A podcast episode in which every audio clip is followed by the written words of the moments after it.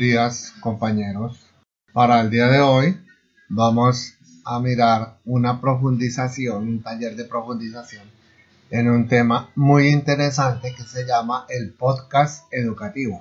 Este tema va a ser como un complemento a los temas que hemos venido trabajando anteriormente. En este caso, nuestro taller tiene las siguientes partes. Una presentación, una exploración, una estructuración, una práctica, una transferencia y una valoración y cierre. En esta diapositiva podemos mirar cómo ha evolucionado el acompañamiento del PTA durante el año 2020. Empezamos con el ciclo de apertura que va desde el mes de enero hasta el mes de abril, en donde se hizo toda la caracterización de la práctica, es decir, se recolectó la información para conocer los alcances, la situación, el estado, los recursos de todos nuestros estudiantes y docentes para poder programar un acompañamiento bien estructurado. En el ciclo 1 nos ocupamos de aprender la forma correcta de hacer una guía para la educación remota. En el ciclo 2 ya profundizamos en el tema del portafolio del estudiante con un aprendizaje remoto. ¿Qué es el portafolio del estudiante? Simplemente una carpeta donde se archivan todos los trabajos presentados por un mismo estudiante, que en situación como la actual se puede hacer virtual para quienes esa posibilidad. Y por último, en el ciclo 3 y último del año, entonces nos vamos a ocupar del podcast educativo. Objetivo general de este taller, reconocer el podcast como recurso didáctico que favorece la enseñanza de contenidos de aprendizaje de diversa naturaleza y potencia el estilo de aprendizaje auditivo. Objetivos específicos. Identificar las posibilidades didácticas del podcast como recurso educativo que potencia diversos estilos de aprendizaje. Crear podcasts que fomenten el aprendizaje de contenidos conceptuales, procedimentales y actitudinales de los estudiantes. Propiciar el trabajo colaborativo en el desarrollo, implementación y evaluación de podcasts educativos. A continuación escucharemos un podcast de la comunidad indígena Agua que ocupa la parte sur de nuestro departamento de Nariño y la parte norte del Ecuador. Luego de escucharlo, resolveremos algunas preguntas para entender más la realidad y la propuesta de estos podcasts. Amigos estudiantes, bienvenidos. En el día de hoy les vamos a contar a los estudiantes del grado cuarto sobre el arroyo de la Quebrada del Verde y los cuidados que tiene el mayor Julián en la bocatoma del acueducto para hacernos llegar el agua potable a nuestras viviendas de las familias Agua del Predio El Verde, a la Yetaba y a la IPS Unipa. El arroyo de la Quebrada El Verde es muy limpio y además sus aguas son casi potables. Este arroyo está situado en la Reserva La Nutria, perteneciente al resguardo Gran Sábalo, municipio de Barbacoas.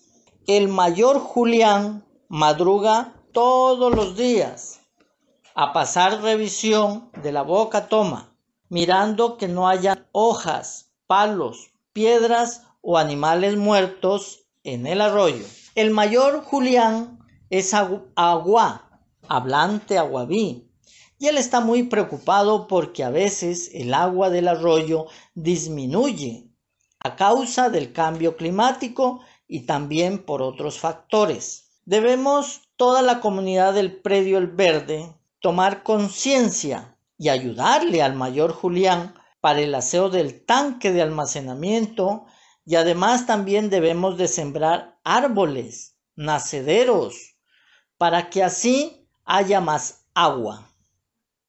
Con esta reflexión yo me despido para que cada día conservemos las aguas de nuestras quebradas y de nuestros ríos y así podamos nosotros utilizar para todas nuestras necesidades.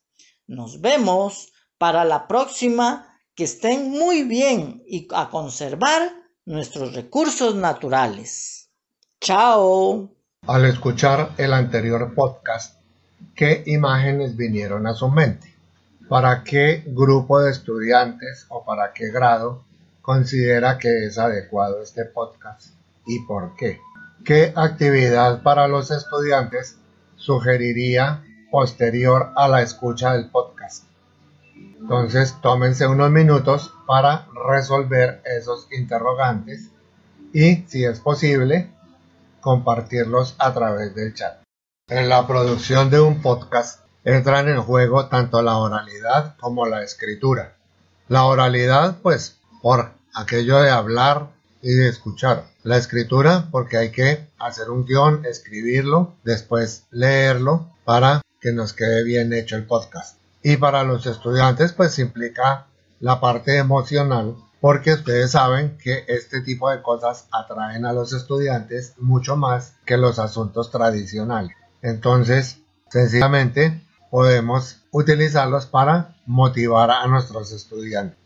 A continuación, un recordatorio de lo que nos dicen los lineamientos curriculares de lengua castellana relacionado con leer, escribir, hablar y escuchar. Dice así, escuchar tiene que ver con elementos pragmáticos como el reconocimiento de la intención del hablante, el reconocimiento del contexto social, cultural, ideológico desde el cual se habla. Además, está asociado a complejos procesos cognitivos, ya que, a diferencia del acto de leer, en el que se cuenta con el impreso como soporte de significación, escuchar implica ir tejiendo el significado de manera inmediata, con pocas posibilidades de volver atrás en el proceso interpretativo de los significados.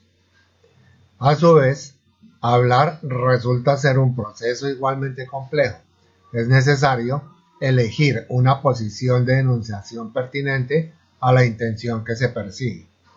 Es necesario reconocer quién es el interlocutor para seleccionar un registro de lenguaje y un léxico determinado. En fin, estos ejemplos buscan introducir la reflexión sobre la complejidad de las cuatro habilidades vistas en un enfoque que privilegia la construcción de la significación y el sentido.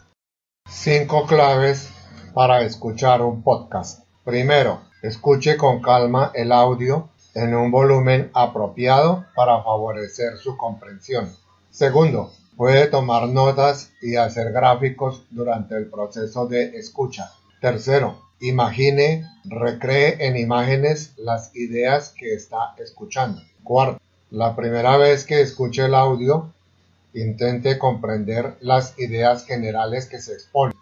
En una segunda ocasión, puede prestar atención a los detalles. Y cinco, puede escuchar el audio en compañía de otras personas para después compartir ideas acerca del mismo. Origen del podcast. En el año 2000, surgen las primeras ideas para usar formatos RSS, que es la sigla de Really Simple Syndication, que en español podría traducirse como redifusión realmente simple, que permiten publicar contenidos en Internet. Ese proceso se conoce como redifusión, en inglés syndication.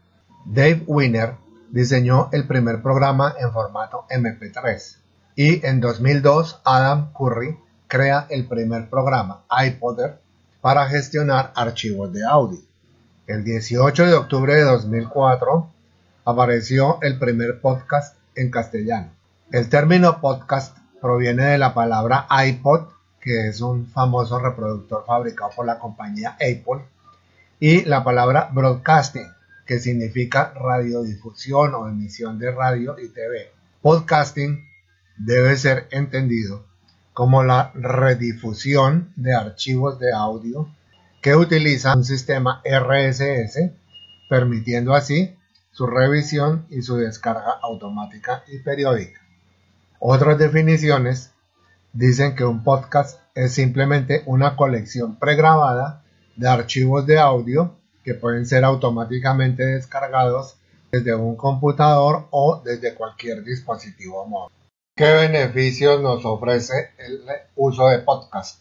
Primero, ofrece frescura y originalidad al proceso de enseñanza y aprendizaje, pues el proceso de escucha se puede repetir tantas veces como sea necesario. Segundo, diversifica los recursos de enseñanza.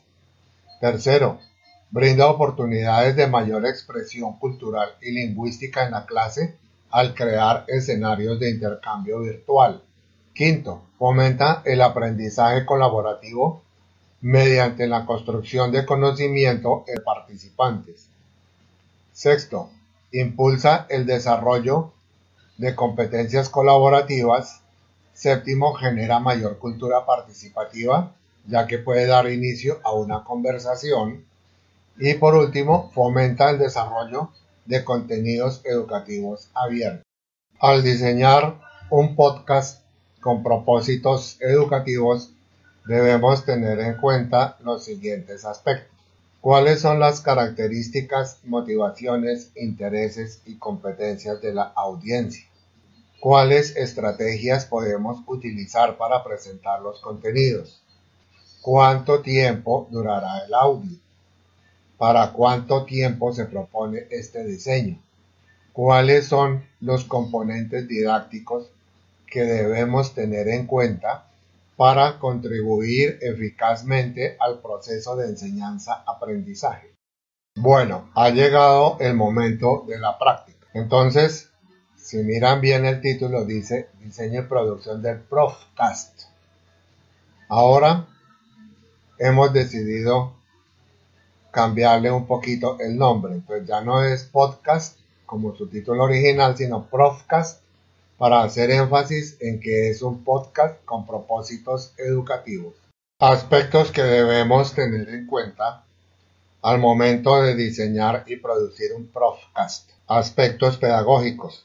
Definir los objetivos del Profcast. Identificar el nivel educativo al que va dirigido.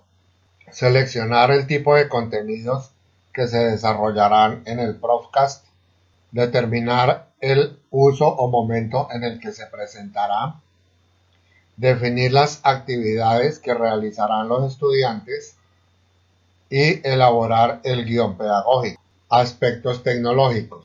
Definir el formato narrativo del Profcast. Definir el formato. Identificar el software para la edición. Seleccionar el sitio aislado para realizar la grabación. Contar con un artefacto para la grabación, micrófono, grabadora, teléfono celular habilitado para grabar, etc. Definir si el Profcast incluirá música y o efectos sonoros. Seleccionar el canal o canales de divulgación y, por último, elaborar el guion técnico. Existen tres tipos de contenidos para el aprendizaje, que son los declarativos, los procedimentales y los actitudinales. En los declarativos, el saber que incluye conceptos, hechos, principios. En los procedimentales, saber hacer incluye técnicas, destrezas, procedimientos. Y en los actitudinales, el saber ser incluye valores, normas y actitudes. El proceso de creación de un Profcast pasa por tres etapas. Preproducción, producción, postproducción y divulgación. En la preproducción elaboramos el guion pedagógico y elaboramos el guion técnico. En la producción ya utilizamos el hardware, o sea, celular, parlantes, micrófonos, audífonos, etcétera, para empezar a grabar nuestro audio. También tenemos que tener un software de grabación, de edición de audio y de música. ¿Por qué edición? Porque necesitamos de pronto agregar o quitar algo para que nos quede perfecto ese audio. Y por último, la postproducción y divulgación es revisar nuestro audio, que haya quedado bien, y empezar a divulgarlo Puede ser con sitios especializados como Anchor o simplemente utilizando el WhatsApp. Lo que se muestra aquí es un ejemplo de un facsímil del guion de diseño pedagógico y técnico de un Profcast. Como es imposible tratar de leerlo en este medio, adicionalmente se lo enviaré en formato de Word para que lo puedan utilizar. En esta diapositiva llamada caja de herramientas nos muestra una lista con sus respectivos vínculos de algunas de las herramientas que nos pueden ayudar para nuestro proceso de creación de los podcasts. No son las únicas, son simplemente algunas escogidas al azar que nos prestan ese servicio. Sin embargo, ustedes pueden investigar y encontrar otras, quizá más eficientes. Entonces acá empezamos con el editor de audio Audacity, que tiene la ventaja de que es gratuito, o sea, no requiere licencia. Enseguida viene un tutorial de Audacity, es un, un video alojado en YouTube que nos explica cómo se usa. También ofrecen en esta lista un editor de audio llamado Ocean Audio. Más adelante vienen los espacios de podcast RTBC, Radio Nacional y educativos. Esto para que ustedes puedan buscar y seleccionar algunos que les puedan servir para su clase o por lo menos que les sirvan de ejemplo de cómo se hace un podcast. Por último, las plataformas en donde se pueden publicar de manera gratuita sugieren Spreaker.com, Podomatic.com, pero como les dije al principio, hay otra que se llama Anchor que nos ayuda con los efectos sonoros, además de permitirnos la publicación.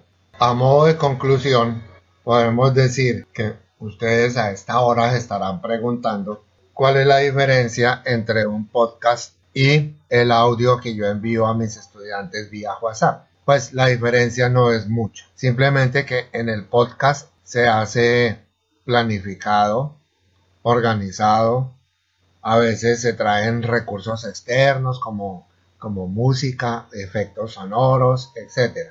Ahora, la verdadera diferencia está en el momento en que yo abro una cuenta en una plataforma para publicar podcast. Entonces, esa cuenta permite que mis estudiantes vayan ahí y encuentren toda la colección de, de Profcast que yo haya creado para ese fin. Porque el problema en el WhatsApp es que como están llegando mensajes continuamente, pues llega un momento en que el audio queda perdido y si la persona lo quiere volver a escuchar, le cuesta mucho trabajo. No todo el mundo maneja las habilidades de búsqueda dentro del WhatsApp. Entonces muchas veces sencillamente no lo vuelven a escuchar porque no lo encuentran.